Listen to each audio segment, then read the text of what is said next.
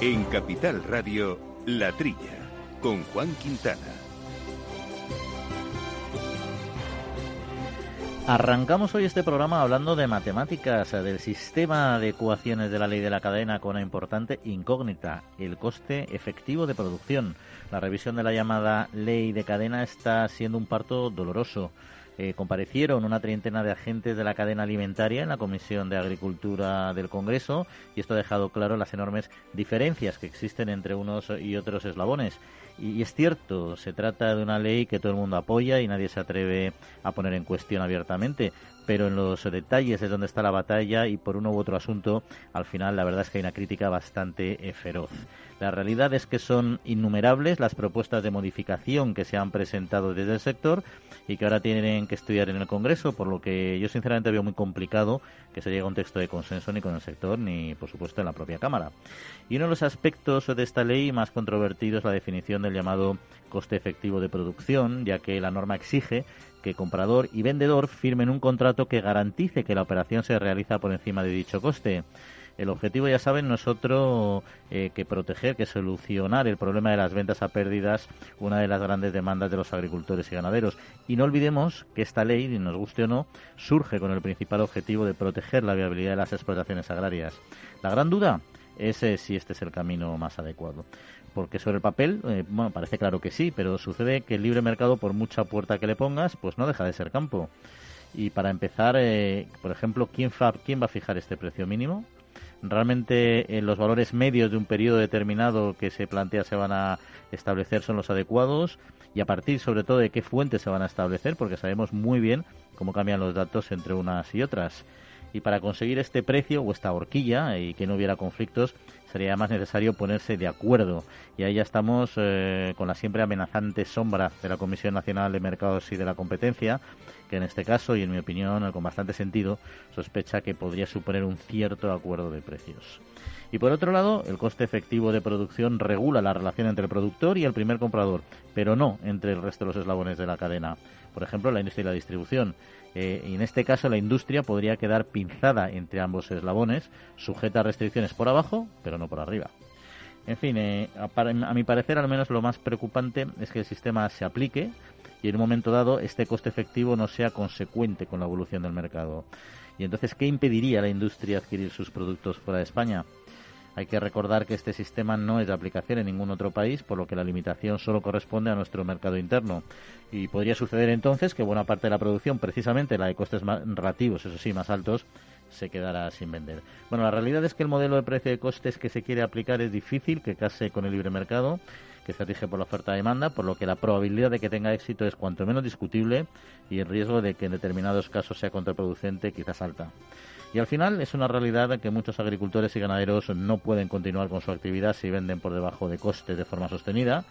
Y entonces o bien se aplica un modelo que choca con el libre mercado, que es el que mencionamos, o bien se les apoya aumentando las ayudas públicas, que va en contra de las normas internacionales de libre comercio, o bien, tercera opción, desaparecen aquellas explotaciones cuyos costes de producción no sean competitivos, lo que supone un problema económico, social e incluso medioambiental.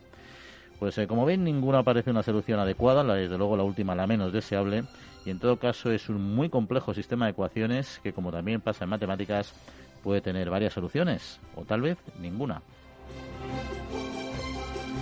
Muy buenos días, gente del campo, y buenos días, amigos del campo y de sus gentes. Bienvenidos aquí a este programa de agricultura y alimentación que hacemos desde los estudios Naturgy con Néstor Betancor y Jorge Zumeta, al mando de los controles eh, técnicos y al micrófono, compañero habitual, con tertulio Jesús Moreno. Buenos días, Jesús. Hola, buenos días, ¿qué tal, Juan? Pues aquí estamos y están dispuestos a trillar la realidad de nuestro sector. Hoy hay muchos eh, temas eh, de interés. Eh, entre otros vamos a hablar con don Agustín Herrero, que es director general de cooperativas agroalimentarias, precisamente sobre esta ley de la cadena que estaba mencionando. Y otro asunto interesante que a ti te va a gustar que es la decisión del Tribunal Supremo de permitir, o sea, en contra de, la denominación de origen en Cava, lo que permite a la Junta de Extremadura, a los viticultores extremeños, en este caso, pero también a otros viticultores de Cava, no estar supeditados a las decisiones de, de esta DOP y, en fin, a priori poder aumentar sus superficies de plantación, que ya veremos, no va a ser tampoco automático. Bueno, pues estos y otros asuntos nos van a, nos van a ocupar en esta casi hora de, de campo que todavía nos queda aquí en la trilla de Capital Radio. Ya saben, nuestro correo electrónico, la trilla arroba capitalradio.es y nuestra cuenta de Twitter, nuestro perfil donde nos pueden seguir, al menos nuestras opiniones, en arroba la trilla debates. Amaneces antes que el sol y peleas contra heladas, pedrisco, viento, lluvias y cada día empiezas de nuevo. Eres de una naturaleza especial. Por eso en Agroseguro hay un seguro especial para ti. Y ahora es el momento de contratar tu seguro de frutales. Agroseguro, más que un seguro.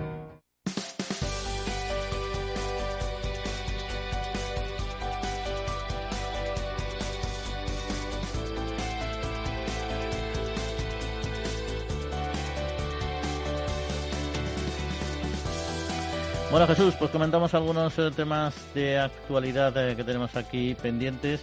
Si te parece, arrancamos por Estados Unidos y sus aranceles, porque el ministro de Agricultura, Pesca y Alimentación, Luis Planas, pidió este lunes a la Comisión Europea que estudie compensar a los productores afectados en el caso de no lograr el levantamiento inmediato de los aranceles que Estados Unidos aplica a algunos productos agroalimentarios europeos, como el vino, eh, el aceite, la aceituna de mesa y otros productos significativos de nuestra exportación alimentaria. El ministro habló de los temas principales de la reunión, que incluye la presentación de un estudio de impacto sobre el efecto acumulativo de los acuerdos comerciales que se están negociando actualmente y que, en fin, esperaban que hubiera estado listo, pero no fue, no fue así.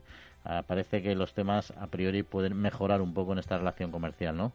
Hombre, yo me, extraña que el ministro ahora, en el 2021, eh, pida a la Comisión una compensación para, para nuestros agricultores y productores eh, con, referente a los aranceles que puso el, el, ex primer ministro presidente de Estados Unidos, el famoso Trump, pero eso fue de 2018.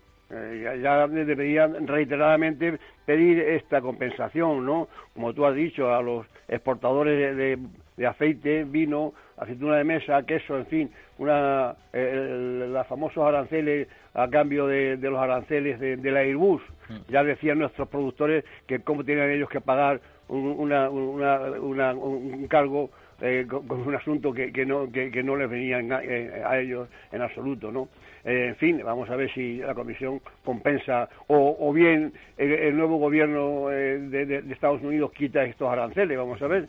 en cuanto a estos a estos acuerdos pendientes que la obligación del ministerio es eh, que, no perjudique que, no perjudique a, nuestros agricultores. Está Australia Nueva Zelanda Chile Indonesia están pendientes de esos acuerdos Así que yo creo que el Ministerio tiene que esforzarse en que no perjudique estos acuerdos a, nuestros productores.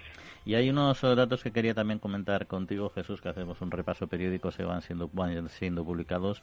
En este caso es el paro en la agricultura, que bajó eh, un poco más del 11% en el cuarto trimestre del 2020 en comparación con el trimestre anterior y se, se, situó en 184.500 personas. Cierra 2020 en la cifra interanual, que solo ha variado en 500 personas, aumentando en este caso un pequeño 0,20, casi un 0,3% según la encuesta, encuesta de población activa de la EPA. Entre octubre y diciembre, el número de ocupados en la agricultura se situó en 782.100 personas, supone el 7% casi más que entre julio y septiembre. Han aumentado 51.000 eh, personas. ¿No es estos datos que te dicen? Bueno, me dicen que, vamos a ver, me, me dice que eh, el sector mm, agrario pues eh, no deja de producir. Eh, siempre hemos mantenido que la variación del paro en, el campo está sujeta principalmente a, las cosechas. Es decir, e, es evolutivo según, según, según vienen las cosechas, digamos las vendimias y ahora eh, la, aceituna. los propios sindicatos, comisiones y demás dicen que este, que este descenso eh, ya se lo esperaban, que estaba dentro del cálculo, porque hay la, cosecha de, aceituna. Yo siempre mantengo que en el, campo las, oscilaciones del paro pues son eso, se, depende de las cosechas, no, no depende tanto de, del problema del COVID, por ejemplo, como en, otros sectores, ¿no? El automóvil y, otros, y otros sectores importantes. Aquí el paro viene considerado viene eh, unido a, las cosechas que son eh, sucesivas y además cuanto más, más cosechas hay, pues menos paro hay. Es, así de claro. Luego está el tema del paro interanual, que es el que realmente, porque claro, las cosechas más o menos eh, la estacionalidad es todos los años igual, por eso al final el dato final acumulativo de año, el interanual, es el que nos dice un poco cómo evoluciona a lo largo de los años, ¿no? Y la ocupación en el sector eh, bajó un 1,5% en 2020, eh, en el cuarto trimestre respecto al anterior, es decir, con, un año de comparativa, 11.800 personas, que la verdad es que me parece un poco descenso para los problemas que ha habido en el, sector, no solo por la COVID, que también, por supuesto, sino también por el conflicto, el conflicto con Estados Unidos y otros y otros tantos que teníamos pendientes. O sea que, como bien decías, en ese sentido, pues ha mostrado que, que el campo sigue teniendo sigue teniendo músculo.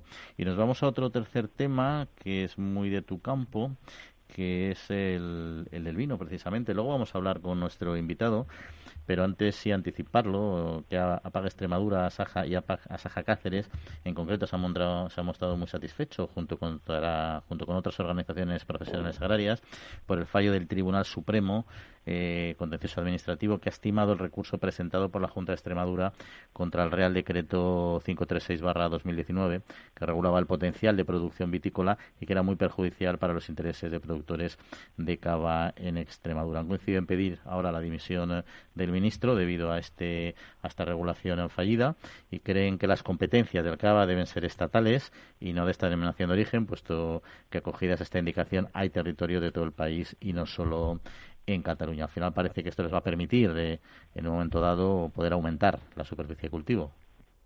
Cuando, cuando se, se aprobó este Real Decreto 536 de 2019, ya dijimos aquí en el programa que nos parecía no una cacicada, sino una, un, una, eh, eh, eh, un, acto de, de, concesión por presiones políticas a, a, a Cataluña. No nos, no nos pareció lógico como, como ahora tampoco le parece lógico al tribunal que ha dictado que ese Real Decreto no es viable. Claro, este Consejo Regulador del CABA eh, es, atípico. Actualmente, cuando una denominación de origen ocupa dos autonomías, ya no depende de, los propios consejos reguladores, sino que ya tiene que intervenir la autoridad, que es las consejerías de, cada autonomía. Hay casos como el de, el de Jumilla, que, que, tienen, que, tienen eh, viñedo en Castilla-La Mancha y, en Murcia, en fin, hay muchos casos eh, en España a ese respecto. Aquí no parece lógico esta dominación tan tan, diferente a, a, a, todas que como es que como es la eh, eh, eh, el cava que, que no es el cava que es nacional y que además mm, no tiene nada que ver con el origen es decir el, cava es un es un, un, vino espumoso hecho por el método tradicional. Eso es cava claro se puede producir en muchos sitios. Qué ha pasado que hace unos años solamente había cava en, Cataluña, y, todavía es el 95% de la producción, y un poquito en La Rioja y, y, otro poquito más en, en, Aragón, ¿no? en Aragón muy poco, en Alicante, en, Alicante. Eh, claro, ahora, ¿qué pasa? Que en Extremadura eh, ha, aparecido un cava con, aceptable y, competente en precio y claro este aumento de, ventas en Cataluña digo del cava extremeño pues no les parece bien eh, a, los catalanes y no es lógico que ellos que yo creo que esto va, va a terminar en que haya consejos reguladores de cava eh, independientes, el Consejo del Cava catalán, el Cava extremeño, como, como, como, otros productos. Pues aprovecho para saludar a Quintiliano Pérez Bonilla, alias Quinti, que ya se ha incorporado al programa. Quinti, buenos días. Muy buenos días, director. Buenos días, Jesús. Hola, Quinti, ¿qué tal estás? Muy bien, gracias a Dios, gracias a Dios, bien todo, sí. ¿Algo que comentar sobre, sobre el Cava o pasamos a otro asunto? Yo estoy de acuerdo con, con Jesús, porque al ser una denominación de origen a nivel nacional, como él bien dice. O sea, no es un tema de cultivo en una zona determinada, es un tema de producción en una, en una bodega, ¿no? Con lo cual, efectivamente, es una denominación de origen a nivel nacional y yo creo que el, que el Estado tiene competencias perfectamente sobre este particular. Tengo delante de mí el artículo 149 de la, de la Constitución Española, en la que dice que el Estado tiene competencias exclusivas, entre otras, ¿eh? en la ordenación general de la economía. La ordenación general de la economía, que en este caso viene al pelo. Si hay una denominación de origen que puede ser nacional, es competencia de la Administración General del Estado actuar en este sentido y regular la Administración General del Estado las condiciones necesarias para esta denominación de origen. Y la Constitución se lo permite hacer. O sea que estoy totalmente de acuerdo con la idea de Jesús al respecto. Oye, vamos a acabar este este primer bloque de noticias, os parece, con una, no sé, a lo mejor va a parecer de broma, no lo es, a lo mejor hasta muy, está muy seria, pero quería saber en primer lugar, Quintito, qué opinas, si es esta decisión de nuestro vecino galo de proteger determinados valores eh, del campo que llaman ellos, como el olor del estiércol, el canto del gallo, el rebuzno del burro, y quiere hacer una protección oficial de estos eh, sonidos y aromas de nuestro campo. Bueno, el tema es que el Senado francés ya ha aprobado la propuesta de la Asamblea Nacional y efectivamente lo que dice la norma, o lo que pretende decir, es que se intenta conservar el patrimonio rural y proteger el patrimonio rural, el canto del gallo, el plañido de las campanas, el rebugno del burro, el olor a estiércol o gallinero, el croar de los anfibios, etcétera. Es decir, se estaba produciendo en Francia, como en España, una lucha entre los urbanitas neorurales que van de vez en cuando al campo ¿eh? y los señores que viven toda su vida en el campo. Yo entiendo que si Francia es un país avanzado, que lo es, entiendo yo, los españoles que piensan de la otra manera deberían pensar también si Francia es atrasada en este campo. Yo creo que no. Porque claro, si un señor vive durante 365 días, menos las vacaciones, pensemos que es un son 15 días de vacaciones. Es decir, el 4% del tiempo viven en el pueblo y el 96% en Madrid. Y el señor que vive el 100%, el 100 del tiempo en el pueblo tiene que hacer lo que viene a decirle un señor que solamente utiliza un 4% del año o un 8% del año en el pueblo. Eso es perder patrimonio rural y me parece una idea excelente, maravillosa, fenomenal de Francia, porque ya sabéis que en España se han producido sentencias de algunos juzgados que algunos urbanitas han ganado porque les molestaban los gallos por las mañanas cuando se despertaban, cuando no hay cosa más bonita que despertarse al campo del gallo, al canto. Yo soy de Toledo y soy de Madrid. Yo nací en Madrid, pero vivo en Toledo, mi pueblo, muchas veces. Y para mí, lógicamente, es compatible lo uno y lo otro. Pero por favor, que no nos vengan a tocar las costumbres, ¿vale?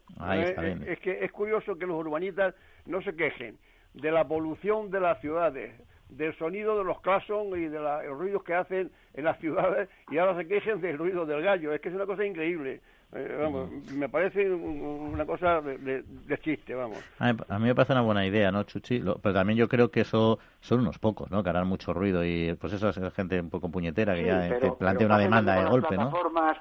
director de las plataformas del sector porcino, que son pocos, pero hacen mucho ruido. Y además, indudablemente, pues están mucho más acostumbrados al ruido, porque la gente del pueblo pues está en sus casas, está en sus trabajos, en su agricultura, y no se mete en estas historias, ¿no? Y vienen unos señores de fuera que no tienen nada que hacer en todo el mes, lógicamente, y con perdona incordial, ¿no?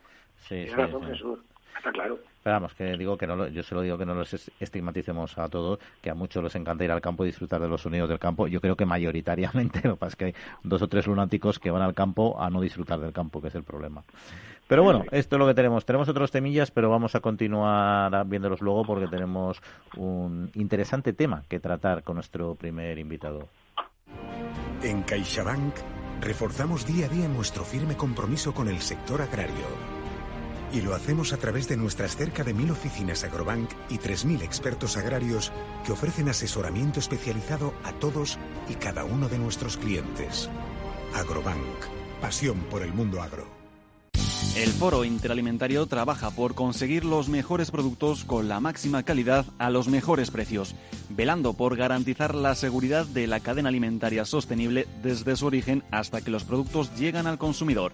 Para ello cuenta con el compromiso de las empresas que lo integran, que apuestan por la seguridad, la calidad, la investigación, la innovación y la justa retribución de todos los agentes de la cadena.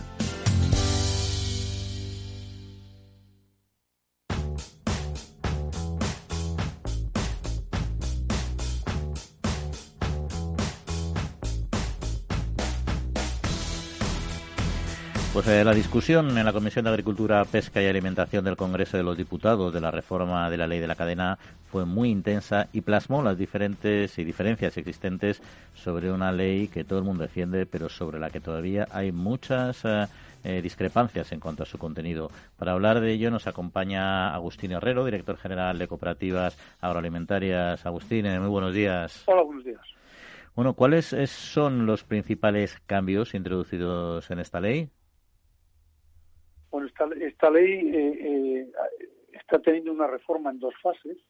Eh, una primera fase fue la que se hizo mediante el Real Decreto 5 de 2020 en el mes de febrero. Y la segunda reforma es la que se ha incorporado ahora en el, y que está en trámite parlamentario, que es la transposición de la directiva de prácticas comerciales desleales. Entonces, ahora sin embargo, se está haciendo un debate, digamos, de, totalidad, porque la parte que se incorporó en febrero, pues realmente no, no hubo debate ni antes de, publicar el Real Decreto Ley, al menos con, nosotros y con otras organizaciones, y eh, en el Congreso de los Diputados, pues tampoco, tampoco se debatió. Entonces, ¿cuáles son los principales cambios? Pues, pues hombre, hay, hay bastantes cambios, ¿eh?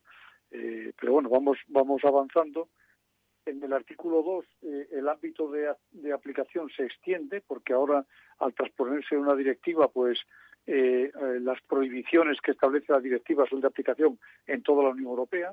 Antes el ámbito de la ley abarcaba solo a lo que eran operaciones dentro del territorio nacional, con lo cual ahí hay un cambio importante que, que, afecta, ya digo, pues a operaciones con otros operadores de países europeos e incluso con operadores de países terceros dice el proyecto de ley que será de aplicación cuando un operador esté fuera de la Unión Europea, y será de aplicación en todo caso las prohibiciones de esta ley. Segundo cambio importante también en este artículo 2 es eh, que eh, hasta este momento no todas las operaciones comerciales requerían de un contrato alimentario. Había, solamente eran eh, obligatorias cuando había una situación de desequilibrio entre comprador y vendedor, fundamentalmente teniendo en cuenta el tamaño de los dos operadores. Ahora, toda operación eh, comercial de más de 2.500 euros que no se pague al contado eh, requiere de un contrato alimentario. Por lo tanto, se ha universalizado eh, el tema de los contratos. luego hay algunos cambios de, en, las, en las definiciones.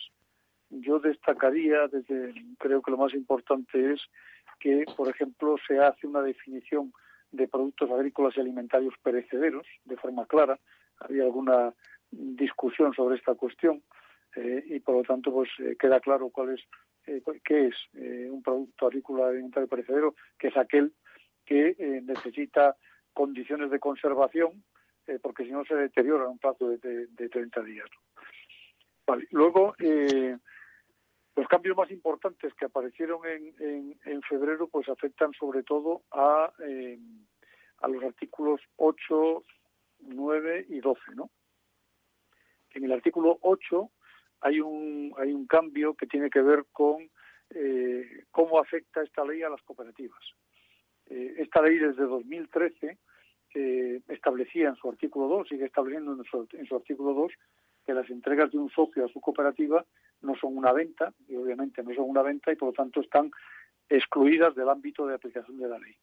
Lo que se hace ahora en el artículo 8 es que se mantiene aquella excepción del artículo 2, pero se dice que en todo caso eh, las entregas de un socio a una cooperativa o bien eh, tienen un contrato eh, entre el socio y la cooperativa que cumpla los mismos requisitos que los contratos de la de la fin, de generales de los contratos alimentarios o bien debe haber eh, a un acuerdo cooperativo en los estatutos o en el reglamento de régimen interno o en, un acuerdo de sus órganos en el que se establezca el procedimiento de determinación del valor del producto que entregan los socios, así como un calendario de liquidación. Entonces, bueno, nosotros este, este tema concretamente eh, que acabo de decir del artículo 8, pues eh, fue negociado por nosotros con el Ministerio, afecta a las cooperativas, nos afecta directamente y por lo tanto, pues, pues nosotros lo que dijimos es que no tenemos ningún problema en, eh, acreditar la transparencia que de por sí ya tienen las cooperativas con sus socios de esta manera en que se ha establecido aquí, ¿no? Y ha mencionado Agustín en los contratos que exigen fijar el llamado coste efectivo de producción. Eh, ¿Esto qué, qué significaría? ¿No podría llegar hacer que la industria tienda a comprar más producto fuera? Eh, lo que lo que dice la ley, que esto fue una reforma de febrero, es que el precio ha de cubrir los costes efectivos de producción del, producto objeto del contrato. Entonces, eh, nosotros pensamos que, que, es un error. Eh, entendemos que, que es una propuesta bien intencionada, esta propuesta, este, este planteamiento, que por cierto está en vigor desde febrero, porque ya digo que se incorporó mediante el Real Decreto 5 de 2020, surge, eh, en fin, digamos, en, en medio de las movilizaciones de principios del año pasado, eh, y bueno, es un intento de, eh, de, yo creo que de asegurar, y así se ha vendido, ¿no?, de asegurar un precio que cubra los costes efectivos de producción. Lo que pasa es que mm, esto no es así, esto no es así, es decir, esto lo que supone es que aquellos productos que tienen unos costes más altos quedan en peor situación en el mercado. De aquellas explotaciones que tienen los costes más, más elevados, en teoría se prohibiría a cualquier comprador que compre un producto, que compre a un precio que no cobra esos costes efectivos de producción. Si, si el mercado hubiera hecho caso a este planteamiento y hubiera subido los precios con carácter general, pues hubiera sido una medida positiva. Lo que pasa es que el mercado funciona en base a la ley de la oferta y la demanda. Cuando hay exceso de producto, los precios bajan y bajan hasta donde se encuentra el punto de equilibrio oferta-demanda y cuando hay un, déficit de producto los precios suben. Es como funcionan todos los mercados libres en cualquier producto y también en los agroalimentarios. Entonces, ¿qué sucede? Que si el precio de mercado está bajo, por ejemplo, como hemos tenido el aceite de oliva estos dos años pasados, sobre todo el año pasado, pues en teoría aquellos eh, explotaciones que tenían unos costes más altos, pues teóricamente se habían quedado fuera del mercado. Esto podría llegar a, lo que usted plantea de que eh, la industria, eh, digamos, buscara comprar productos fuera de España para no tener problemas. Pues podría suceder. Es decir, si realmente el precio del mercado en un momento determinado está bajo, ya digo, como consecuencia de la oferta y la demanda, y el precio está eh, eh, más, bajo que los costes de producción, y eso algún industrial entiende que le puede crear un problema y efectivamente le puede crear un problema, pues podría tener la tentación de buscar el producto eh, fuera de España si lo encuentra más barato, obviamente. Fuera de España, en principio, eh, no sería aplicación esta ley, salvo que las dos partes, comprador y vendedor, acordaran que sí sería de aplicación. Y la Comisión Nacional del Mercado de la Competencia está ojo a visor para que no se produzca un cierto pues alineamiento consensuado en precios. ¿Sería esto una amenaza o es de hecho ya una amenaza para la norma? Bueno, la Comisión Nacional de los Mercados y de la Competencia ya emitió un informe sobre este sobre el proyecto de sobre el Real Decreto Ley 5 del 2020. Eh, ya planteó alguna duda sobre sobre estas cuestiones y yo creo que la línea roja que ha puesto es que lo que no va a consentir de ninguna manera es, por ejemplo, unos costes medios sectoriales. La ley, la ley habla de coste del producto, es decir, es un coste individual, es un coste individual de cada productor, incluso de cada producto. De cada producto eh, eh, es, como está como establece la ley. Yo sé que hay, hay un debate importante eh, tratando de eh, debido a la, a, la, dificultad que también existe objetiva de, determinar cuál es el coste efectivo de producción de cada una de las explotaciones, digamos, evolucionar hacia una especie de, de coste medio sectorial. El coste medio sectorial seguramente sería considerado por la Comisión de Competencia como un precio mínimo, al final se convertiría en una referencia de precio y eso sí que es una línea roja para la normativa de competencia. ¿no? Entonces, eh, bueno, pues yo creo que ellos han expresado sus dudas. Obviamente, en un proceso legislativo, la Comisión Nacional de Competencia no eh, tiene tiene derecho a opinar, pero no es eh, no, es, en fin, no no no necesariamente se le tiene que hacer caso de un planteamiento. Ellos han planteado sus dudas y bueno, pues en este caso, pues de momento el gobierno y el legislador bueno, está, en debate. Habrá que ver cuál es, cómo, termina el debate. ¿Y esta ley de la cadena está alineada con la de otros países o, al menos con las líneas marcadas eh, por la propia Comisión? No, no, no. Eh, esta norma, eh, esto de lo que estamos hablando concretamente ahora, que es la fijación de un precio que cubra siempre y en todas circunstancias, porque no hay ninguna excepción, los costes de producción, es una norma que no que no existe en ningún otro país de la Unión Europea ni la Comisión ha planteado nada parecido. La Directiva de Prácticas Comerciales Desleales, que es eh, una propuesta de la Comisión, luego aprobada por el Consejo y por el Parlamento, no establece ningún elemento de fijación de precios ni eh, consideración de los costes de producción. Se suele decir que, que nuestra ley está inspirada en la legislación francesa.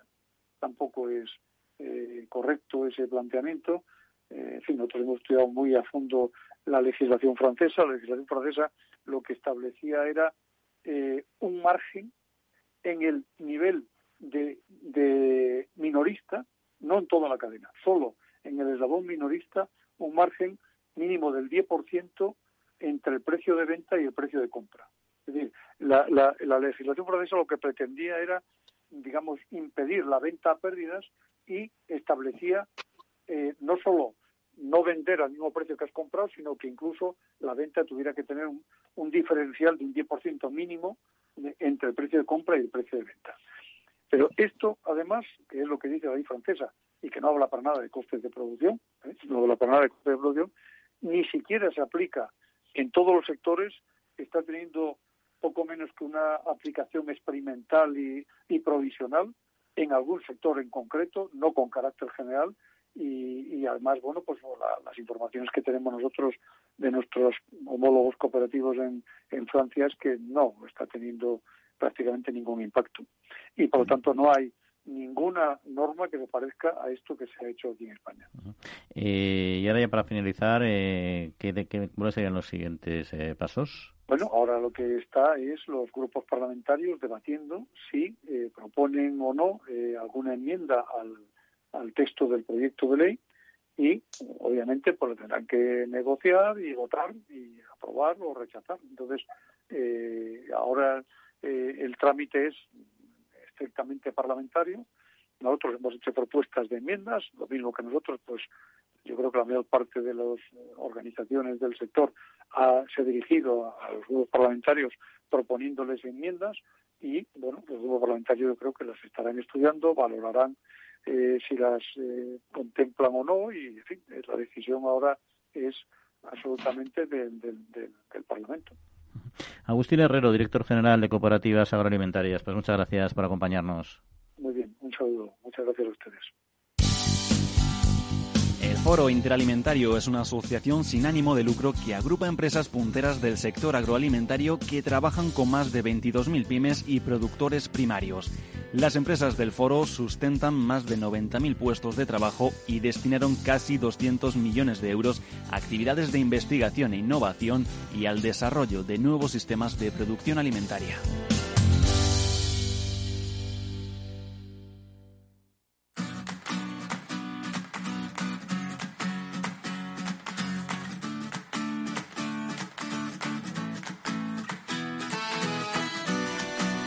Bueno, eh, Jesús Quinti, no sé si tenéis algo que comentar sobre lo que nos ha dicho Agustín. Hombre, eh, lo hemos comentado otras veces. Aquí el problema está como siempre. Es una ley con muy buena intención por parte del Ministerio. Entiendo que lo han hecho con, esa intención de tratar de, resolver el problema del, primer eslabón del agricultor para que no pierda dinero. Pero el problema es cómo se pasa de las musas al teatro, ¿no? Cuál es el coste de producción, como ha dicho el, director de cooperativas, ¿no? ¿Cuál es el coste real de producción en los diferentes tipos de explotaciones? Entonces, o se fija un coste mínimo de producción anual o trimestral, utilizando los diferentes elementos que se puedan tener en cuenta para fijarlo como tal, los inputs, o si no, esto es muy complicado.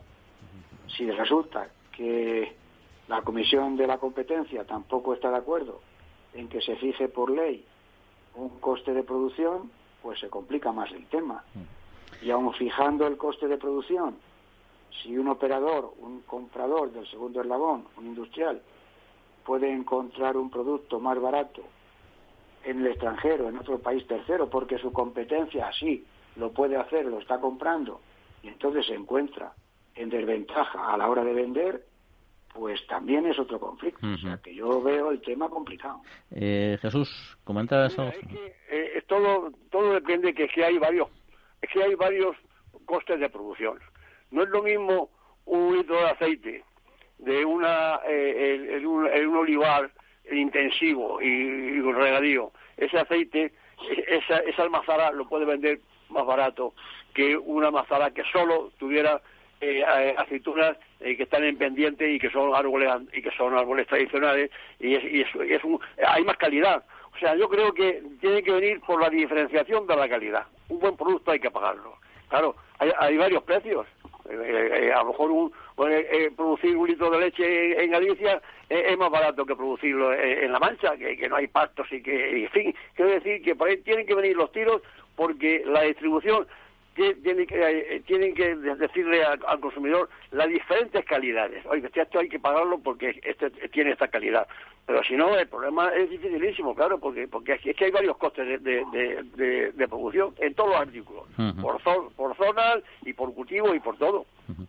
Pues eh, vamos a cambiar de tema, si os parece. Recordaréis que la semana pasada o la anterior estuvimos hablando eh, con la IGP Jamón de Trevelez, eh, precisamente de la IGP Jamón Serrano, que eran muy críticos ellos, junto con algunas que ya existen, sobre la implantación de esta IGP global. ¿no? Ahora la Asociación Nacional de Industrias de la Carne defiende, como siempre ha hecho esta IGP Jamón Serrano, porque permitirá, afirma, que la producción sea exclusivamente en España y logrará una mejor protección jurídica frente a imitaciones en el extranjero. Afirma que confiere a este producto, esta IGP, una protección jurídica muy superior a la actualidad que ya sabemos que es la especialidad eh, tradicional garantizada, una etiqueta que no puede en el momento actual impedir que se produzca jamón legalmente, eso sí, pero fuera de España con el término jamón serrano y siempre que esté certificado con el pliego de condiciones con su cumplimiento, ¿no?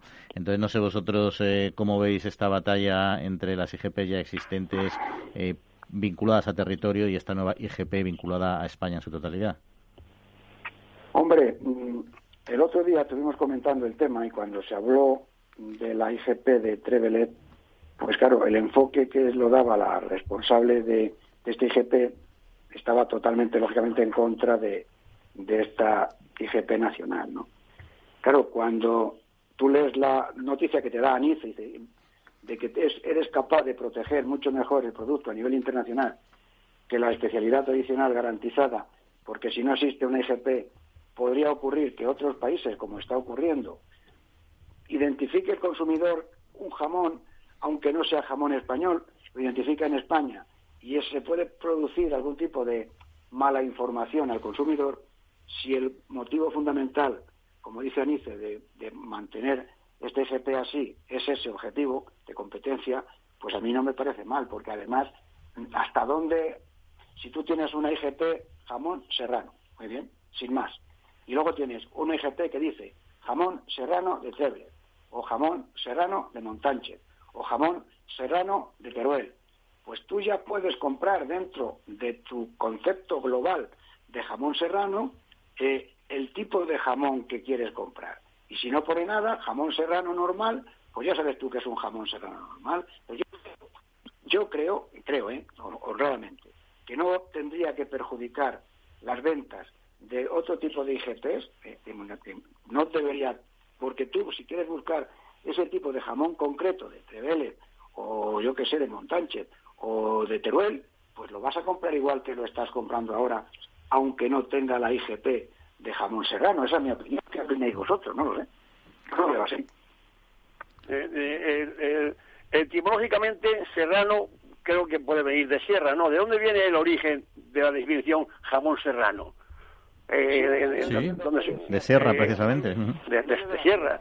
O sea, que, que todos los jamones que se produzcan en, sierra se pueden llamar jamón serrano. Eh, yo creo que esto que dice Quinti, yo yo creía que ya estaba concedido la IGP jamón serrano, o al menos viene sonando de, de, de, antiguo.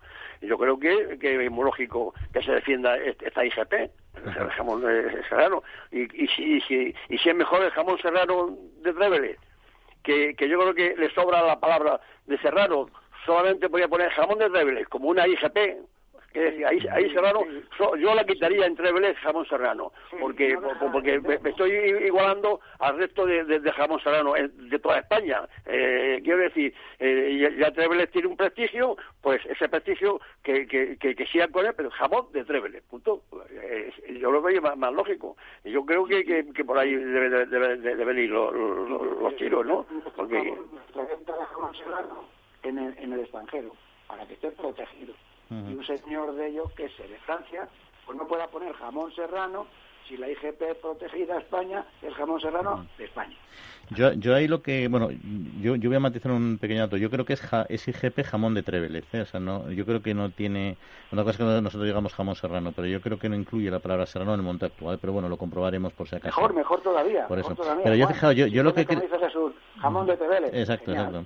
Yo sabes, creo que viene el problema, fíjate, el problema eh, viene porque en el fondo el, propio, la propia marca IGP o denominación de origen, eso ya es un marchamo de calidad diferenciado y que la gente lo conoce. Ya cada vez se conoce más, entonces alguien, alguien ve algo que pone IGP o DOP, dice, bueno, es que esto es un producto bueno. ¿Qué pasa? Que hasta ahora el jamón serrano no tenía IGP, era una ETG, que eso sí que no lo conoce nadie en España. La especialidad tradicional garantizada lo conocemos cuatro monos. Entonces, claro, de repente estos jamones de, diferenciados se encuentran con que va a haber otro montón de jamones eh, industriales también, eh, sin, definiciones específicas, ni, ni, consejos reguladores, ni características específicas, que de repente van a entrar en competencia con ellos, no porque no sean serranos, sino porque van a tener la marca IGP. Y eso al consumidor le da un valor diferencial.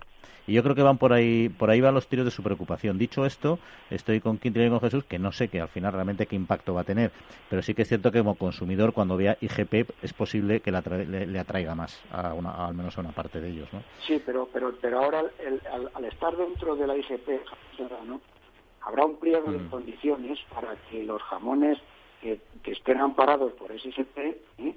cumplan esas condiciones. Cuidado, que, no, yo entiendo que no todo el mundo, que no se van a producir los jamones de cualquier manera, porque si no, estarían desvirtuando el concepto de IGP, Indicación Geográfica Protegida. Por cierto, Jesús, no se te, eh, digo, Quinti, no se te escucha muy bien, ¿eh? no sé si hay algún ah, problema con la conexión. Mientras tanto, voy a ir comentando un último tema antes de pasar al otro asunto que nos iba a ocupar, y también está vinculado a, a la Asociación Nacional de Industrias Cárnicas, porque reconocer, recordaréis la, o habréis leído sobre la operación Pitanza, una operación que ha acabado con la incautación de 122.000 kilos de productos eh, cárnicos y ha detenido a 14 personas por manipulación, etiquetado y distribución de productos caducados o en mal estado en empresas de Madrid, Toledo y Málaga. Y rápidamente ANICE ha expresado su rechazo, ha asegurado que los casos son aislados y que en ningún caso reflejan la realidad eh, del sector.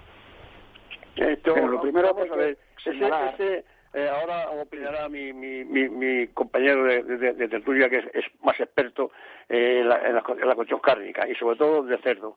Eh, vamos a ver, ¿esos productos de dónde vienen? ¿Cómo nos han eliminado antes de, que tengan acceso a, esta gente, a, estos 14 que han detenido? Yo, yo me digo, si, si un producto le ha caducado y no está bien, ¿Cómo tienen acceso a ese producto esta gente? Yo, es una cosa que, que, que, que, estoy pensando desde que he oído la, la, noticia. ¿Cómo no se destruye esos productos antes de que alguien se apodere de ellos, les cambie las etiquetas? Si, si, si, si no están en condiciones de venta, ¿por qué no se han destruido antes? Mm. Pienso yo. Bueno, el tema no es difícil, Jesús, porque tú puedes comprar un jamón o un producto cárnico con una fecha de caducidad límite y que te lo están vendiendo en cualquier sitio, ¿no? ¿Qué ocurre? Que lo que hace, lo que, lo que tiene que quedar claro es que no es la industria cárnica la que ha producido el fraude. Eso, lo primero. La industria cárnica está sometida a una serie de controles, ¿eh?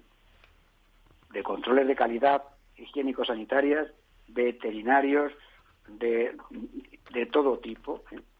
Que pueden garantizar al consumidor su calidad organoléptica y sanitaria en cualquier momento.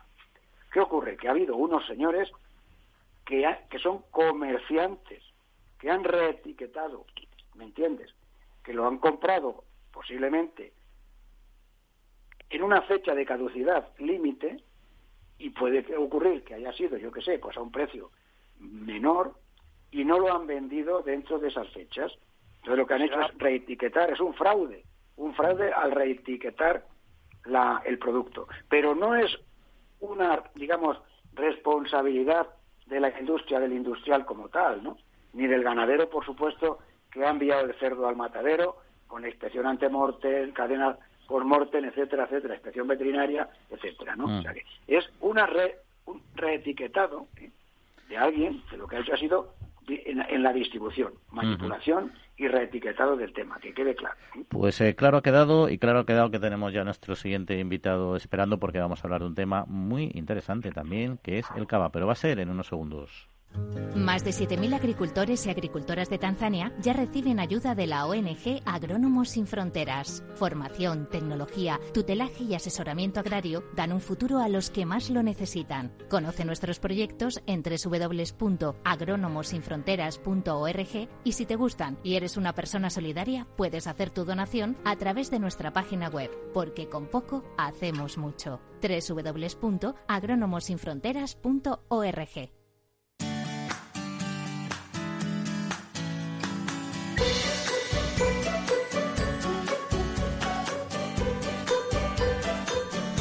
Pues seguimos, seguimos aquí hablando de campo. Recordamos al principio del programa el fallo del Tribunal Supremo eh, que ha estimado el recurso presentado por la Junta de Extremadura contra el Real Decreto 536-2019 que regulaba el potencial de producción vitícola y que era muy perjudicial para los intereses de los productores de cava en Extremadura. Para hablar de ello nos acompaña Juan Metidieri, que es presidente de APAG Extremadura. Juan, muy buenos días. Hola, muy buenos días, Juan. Eh, supongo que satisfechos, ¿no?, por lo que supone para el sector viticultor extremeño. Pues sí, evidentemente es una buena noticia que yo creo que compartimos todos y, en la cual se hace, se hace justicia. Porque eh, ahora mismo el, eh, la viticultura de cava extremeña, ¿qué representa para Extremadura y qué representa también dentro de, del contexto de la denominación de origen cava?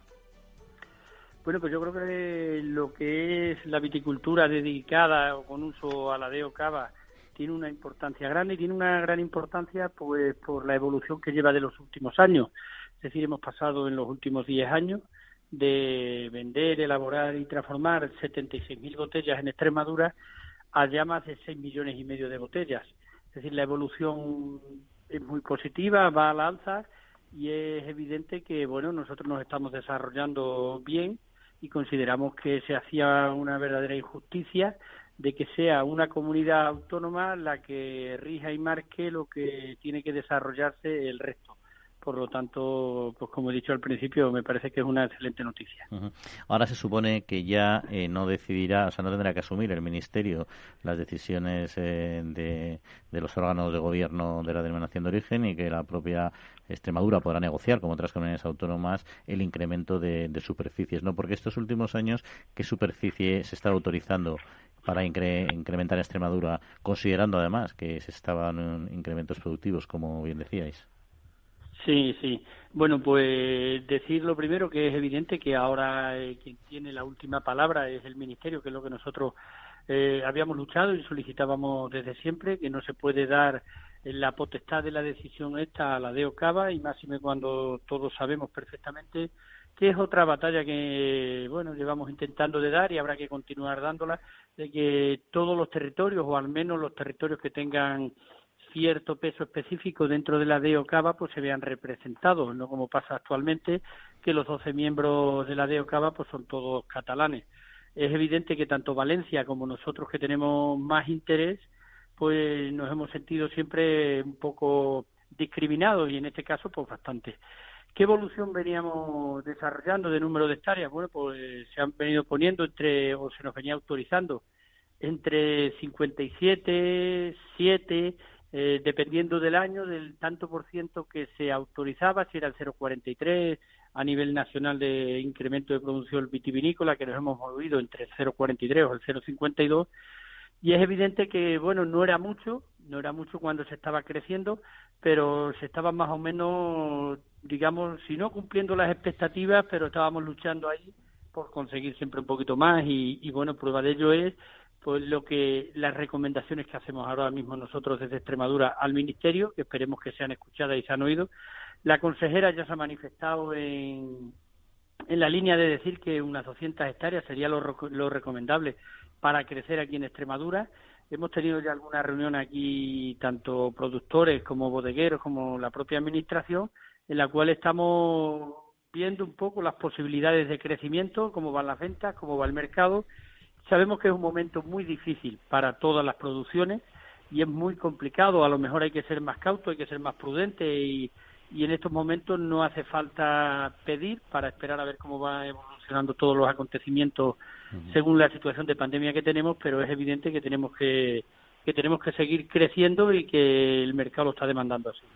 Eh, sí, Juan, eh, me acompaña Jesús Moreno, que quería hacerle también alguna pregunta.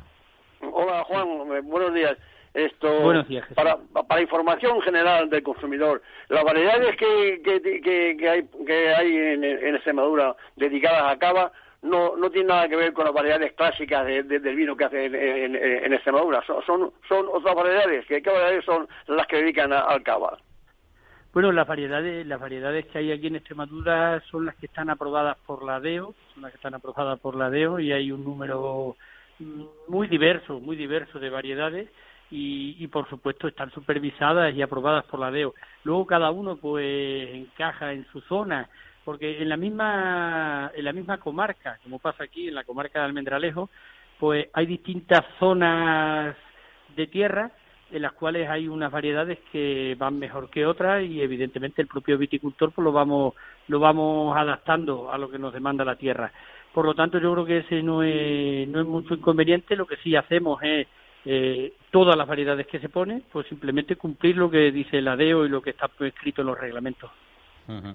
Y comentaba antes Juan, precisamente Jesús, que al final esto no es una cuestión de, de, origen, ¿no? sino de proceso de producción, ¿no? porque el cava catalán, por ejemplo, y un extremeño, más allá de cómo haga cada bodeguero su trabajo, cada enólogo, eh, ¿tiene diferencias en función de, por ser distintos territorios? Bueno, es evidente que cada, cada uno tiene su distinto manejo y cada, cada bodeguero, cada bodeguero pues consigue un producto con unas cualidades muy distintas, pero eh, lo que sí es cierto es que se están consiguiendo cavas ya muy mejorados, cavas que están llegando muchísimo al consumidor y bueno, no solo en calidad, sino que van las dos cosas, sino la calidad y el propio precio que también es bastante bastante aceptable. Yo creo que hay que dejar a cada uno más o menos en, en la norma, en lo que él es capaz de criar en su bodega, en su tierra, la climatología que influye también mucho. Y bueno, pues todos tenemos derecho y nuestra cuota de mercado y lo que hay que hacer pues simplemente permitir a aquellos que puedan desarrollarse algo más, porque a lo mejor lo que hay que analizar es la superficie o la posible superficie que hay en otras zonas fuera de Extremadura y de Valencia, en Cataluña, que ellos no tienen ya mucha posibilidad de incrementar superficie, eso es una realidad y la conocen ellos mejor que nadie. Y, ya digo, al resto lo que hay que hacer es dejarle dentro, dentro evidentemente cumpliendo lo que decimos en la norma del ADEO, pero dejarle desarrollarse si tiene posibilidad de incrementarse más. eh, Juan Mentidieri, presidente de APAGA de Extremadura, pues muchas gracias por acompañarnos y que tenga muy buena semana. Un saludo. Un saludo a vosotros y igualmente buena semana. Muchas gracias. Manteniendo la tradición, las bodegas Brovalero elaboran vinos personales con identidad propia en pleno corazón de la Mancha. De sus viñedos y de su incondicional compromiso con el medio ambiente se obtienen los mejores vinos ecológicos de gran reconocimiento internacional. Disfruta tú también de un vino ecológico excepcional con denominación de origen. Bodegas Brovalero. Accede a su tienda online en www.brovalero.com.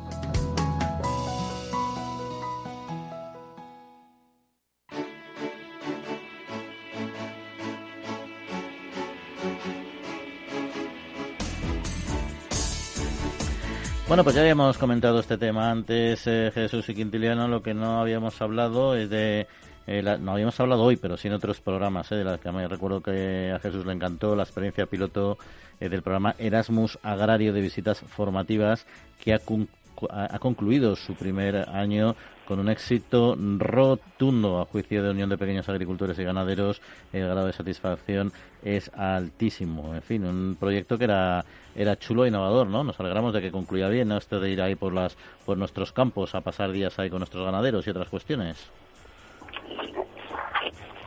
Hombre, hombre eh, eh, eh, la, palabra, en los Erasmus están ya consolidados y, no hay eh, ahí no, hay no hay joven en España o, una gran mayoría que esté haciendo un, Erasmus ¿no? de, universitario pues eso está muy bien un Erasmus de, de, de, campo es gente que, quiera dedicarse al campo.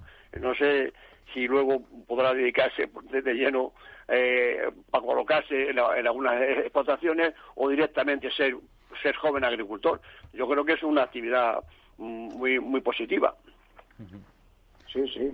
Yo creo que es interesante porque han conocido prácticas nuevas de cultivos, han puesto en explotaciones ganaderas distintas maneras de manejo y sobre todo, para mí lo más importante es que han contactado con otras personas, con otros jóvenes de su misma edad, que tienen la misma ilusión y la misma vocación ganadera, con lo cual, de alguna forma, pues se pueden dar cuenta que no están solos en esta aventura agraria, que es una aventura muy bonita, que el renuevo generacional es necesario y que están haciendo un trabajo importante para el futuro como consecuencia del trabajo que hicieron sus padres y que puedan hacer también sus hijos. Yo creo que, que la iniciativa hay que felicitar a UPA por, por esta iniciativa porque es buena en todos los en todos los sentidos, en mi opinión. Pero hablabais del relevo generacional, eh, es un tema complicado. ¿eh? No sé si recordáis que hace unas semanas también hablábamos del informe del Ministerio de Agricultura sobre el acceso eh, a la tierra y, bueno, Unión Uniones, por ejemplo, ha hecho un contra, no un contrainforme, sino ha analizado una serie de datos para ver lo que podría implicar. Ya vimos ese día que, en fin, que había muy poca tierra disponible y que los propietarios eran reacios a, a liberarla y que era una de las grandes limitaciones de acceso. Unión de como decía, ha analizado los datos oficiales eh, para estimar el coste de entrada a la actividad agraria de media. Eh, según datos de la Red Contable Agraria Nacional y la encuesta de precios de la tierra, estiman eh, que para generar unas rentas agrarias anuales de 18.600 euros, que está muy por debajo de la media actual, sería necesaria una inversión inicial en tierras de cerca de 370.000 euros, lo cual así puesto en frío me parece unos datos tremendamente altos, ¿no? Para un, para un joven agricultor, haya hecho o no haya hecho el Erasmus agrario. Claro, hombre, es que además si haces la cuenta, si tú haces la cuenta de la inversión que dicen y divides entre, yo qué sé, una producción de cereal cebada medio de 2.000 kilos, 1.500, 2.000 kilos, a mí me sale una cuenta de unos 60 hectáreas, 60, 70 hectáreas, ¿no? Pero claro, 60 mm, eh, hectáreas, pues, por 6.000 euros son 360.000 euros, ¿eh? que es lo que lo, hay. Entonces, el tema está en, quién vive con, con, esas hectáreas. ¿no? Pero lo que también es conflictivo, aparte efectivamente del reloj nacional, es qué modelo de agricultura queremos. Si queremos un modelo de... Porque claro, si un señor, como dice la noticia, trabaja de sol a sol, va a tener un tractor y no tiene vacaciones, no tiene fines de semana, su hijo no va a querer posiblemente estar en la tierra. Y si tiene dos hijos, ¿qué hace? Las, 40, las, las 60 hectáreas, 70 hectáreas, si las divide por la mitad, el otro hijo tampoco puede vivir. O sea, un hijo a lo mejor vive, pero dos hijos no. El debate para mí está ahí. ¿Qué modelo de agricultura sostenible queremos para que una familia pueda vivir? O si el modelo de agricultura, y eso va también en relación con el modelo de la PAC que se está poniendo, es un modelo de agricultura familiar o es un modelo de agricultura empresarial. En un modelo de agricultura familiar va a vivir una familia, pero ¿con cuántos hijos? Y cuando esos hijos tengan que heredar la tierra, quién se va a quedar en la familia y quién se tiene que ir a otro tipo de actividad, a la ciudad, porque no puede vivir con la mitad de la finca. Ese es el problema, ese es el problema. ¿Qué tipo de agricultura queremos? ¿O agricultura empresarial, con un coste de producción posiblemente más competitivo, etcétera? No ese es el punto, macho. Quinti, se nos acaba el tiempo. Jesús, ¿algo que comentar eh, sobre este asunto? Bueno, que antiguamente ya, ya, ya hubo y fracasó los famosos estos pueblos de colonización, eh, que le daban una parcela a un agricultor para que viviera y eso tardó cuatro o cinco años en ser inútil porque con esa, con esa superficie no pueden vivir. y, fue, y fue un fracaso. En fin, pues esto es lo que hay. Otros asuntos nos quedan en bandeja de salida, pero ya los trataremos la semana que viene. Ahora ya toca despedirse porque acaba el tiempo. Agradecemos a Néstor Betancor y a Jorge Fumeta, hermano de los controles técnicos. Eh, y Jesús Quinti, que paséis buena semana. Igualmente, a todos, un abrazo. Pues un saludo a todos, que pasen muy buena semana y disfruten en siete días. Nos vemos.